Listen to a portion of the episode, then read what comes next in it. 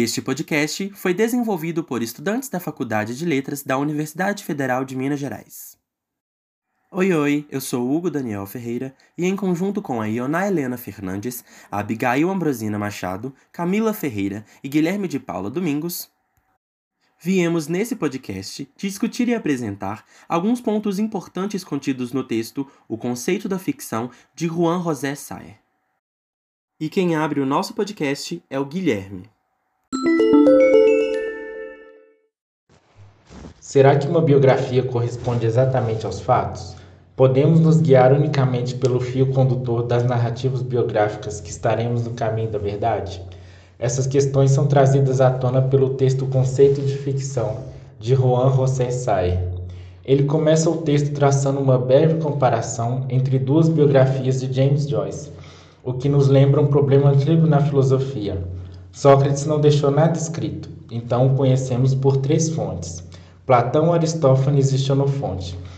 Os textos dessas três fontes funcionam como cacos de um vitral, que nos ajudam a montar um mosaico do que foi a vida de Sócrates. O problema é que cada um dos três descreve um Sócrates diferente. E Sayer nos mostra que mais de uma informação, todas díspares a respeito de um biografado, podem nos levar a uma ambiguidade solúvel. Um dos problemas de uma biografia, de acordo com ele, é entrar no campo interpretativo, pois aí o rigor vacila e da objetividade caímos na armadilha da subjetividade. A recusa dos elementos fictícios também não denota automaticamente uma verdade. Então, em relação à biografia ou à autobiografia, o que necessita de uma discussão mais atenciosa é a verdade como objetivo unívoco do texto e não somente seus elementos ficcionais. Mesmo quando a verdade é perseguida de forma sincera no texto e os fatos narrados são exatos, a autenticidade das fontes e os critérios interpretativos continuam representando sérios obstáculos. Esses obstáculos parecem não preocupar os autores de não-fiction, gênero que assume para si a exclusão de qualquer elemento fictício. Assim, a verdade não é necessariamente o contrário da ficção, e a autobiografia, a autobiografia, a biografia e os outros gêneros que constituem a categoria de não-fiction devem aplicar as provas de sua eficácia. Recai sobre esses gêneros o ônus da prova, já que assumem para si, como já dissemos, a tarefa de representar a suposta verdade objetiva.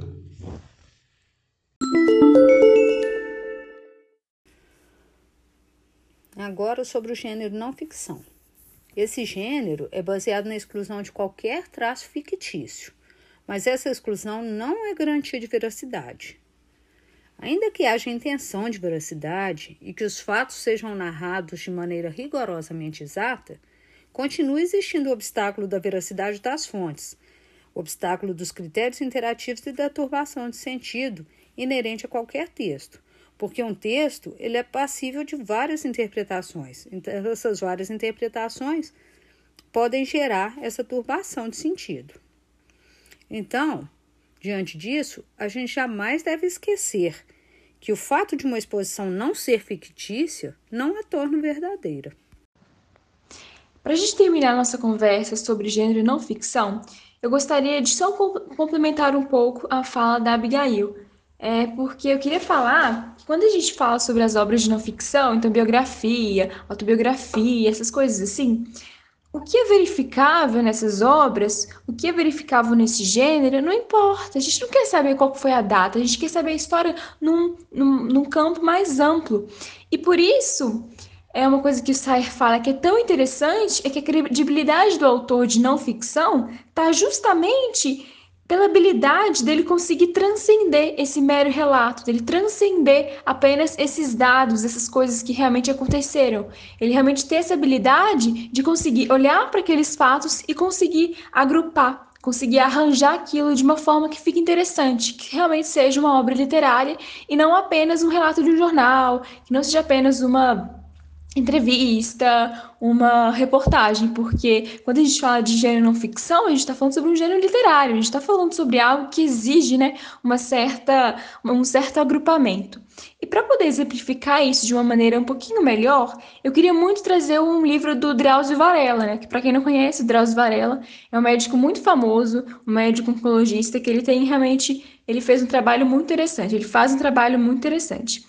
E eu queria trazer o livro Estação Carandiru, que ele fala nessa Estação Carandiru, ele retrata um pouco né, dos anos que ele trabalhou no, na penitenciária do Carandiru e ele fala também um pouquinho sobre o massacre que aconteceu no, né, em 2002, eu acho, não, 1999, eu acho, é o massacre do Carandiru, onde muitos presos realmente foram mortos a sangue frio dentro do presídio. E ele traz uma narrativa que justamente transcende né, esse mero relato, porque ele traz uma, uma visão desse, desses fatos que é uma, uma visão à margem. Então, eu queria primeiramente falar dessa obra que ela não é um simples relato. Existe realmente uma elaboração da linguagem, existe a utilização de metáforas, ele realmente fala, ele usa de dados populares. Né? Então, a gente vê que, por mais que seja né, uma um trabalho baseado em fatos reais, mas tem um trabalho ali, existe realmente uma elaboração da linguagem que faz com que isso realmente seja um gênero não ficção, e não apenas um relato, não apenas uma entrevista, não apenas uma reportagem em qualquer jornal. Mas para poder finalizar, é uma coisa que ele fala, inclusive na introdução, é que os nomes dos personagens que foram ali utilizados não são verdade. Então a gente pode entender que existe uma existe uma pequena fic ficcionalização, porque ele meio que inventa esses nomes, justamente né, pela questão de, pro de proteger a identidade daquelas pessoas que se proporam a conversar com ele durante todos esses anos. Então, é muito interessante né, para a gente pensar justamente que o gênero não ficção não é sinônimo de verdade, porque também ficção não é sinônimo de mentira. Bom, bora falar um pouco então sobre ficção. A ficção ela foi tida inicialmente como uma contraposição à não ficção. Então ela foi tida como uma mentira em oposição à verdade.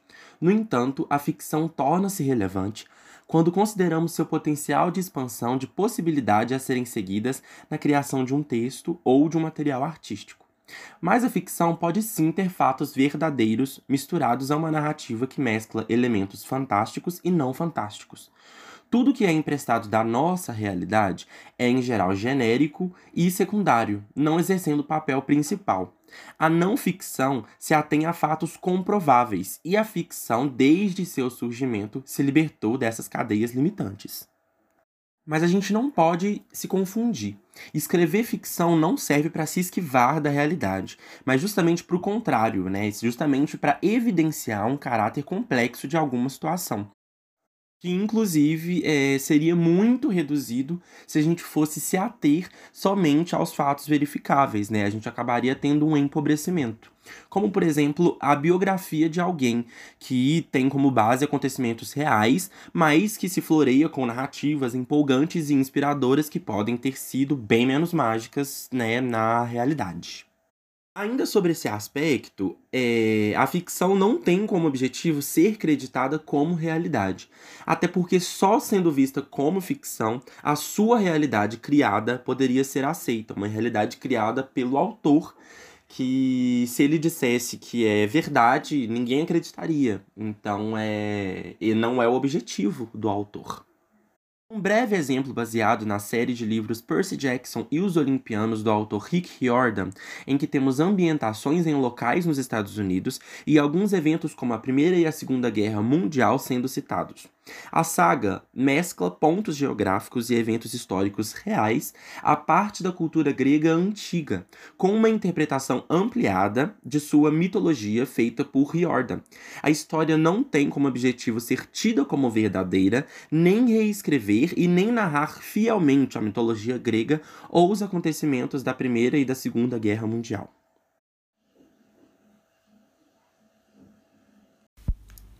Não existe um veículo de informações verdadeiras. Todos eles podem vir a manter informações imprecisas ou irreais. Mesmo as cartas e as entrevistas, apesar da sua aparência verídica. A recusa escrupulosa de qualquer elemento fictício não é um critério de verdade, uma vez que o próprio conceito de verdade é incerto e sua definição integra elementos dispares e mesmo contraditórios. É a verdade como objetivo unívoco do texto e não somente a presença de elementos fictícios o que merece quando se trata do gênero biográfico ou autobiográfico. Essa passagem presente no texto nos faz pensar sobre os elementos fantásticos presentes em textos verídicos, ou em situações onde verdade é necessária, como um relato, por exemplo. Ainda sobre isso, deve-se pensar como esses aspectos acontecem, por exemplo, em livros religiosos como a Bíblia. Negar os elementos ficcionais em relatos reais faria com que a Bíblia não devesse ser considerada um livro sagrado, e sim apenas mais um conto ficcional. Quanto à dependência hierárquica entre verdade e ficção, é apenas teórica. Mesmo que a verdade seja atribuída ao campo da realidade subjetiva e a ficção à duvidosa expressão do sujeito. Sempre haverão casos que quebram essa teoria e invadem os pontos anteriormente definidos. Ficção surgiu para possibilitar uma diversificação no cenário literário e uma nova maneira de escrita e expressão de ideias e para destacar os problemas que uma escrita verdadeira tem e a visão limitada que a mesma fornece. Mesmo que não centralizada nos, obje nos objetivos da literatura não ficcional, a ficção não ignora a realidade objetiva, apenas trabalha de forma diferente com ela, com o objetivo de dinamizar a leitura. E devido a isso, não deve de forma alguma ser relacionada ao falso ou ao mentiroso uma vez que ela mescla de modo inevitável o empírico e o imaginário. Um ponto também abordado no texto é como a fantasia é uma base muito importante para a ficção, pois quanto mais fantasioso a obra, mais peso e relevância ela tem. Apesar disso, nota-se como essa característica leva a uma grande reflexão situacional, pois quanto mais fantasiosa ou absurda a obra, mais ela é comparada com a realidade mundana, a que nós vivemos. Porém, a ficção não precisa ser acreditada como verdade, e sim como ficção. Ficção não é uma exposição romanceada de tal ou qual ideologia, mas uma nova visão de mundo e uma nova forma de expressá-la. Assim, a gente encerra o nosso podcast e agradece a sua atenção. Muito obrigado e até mais.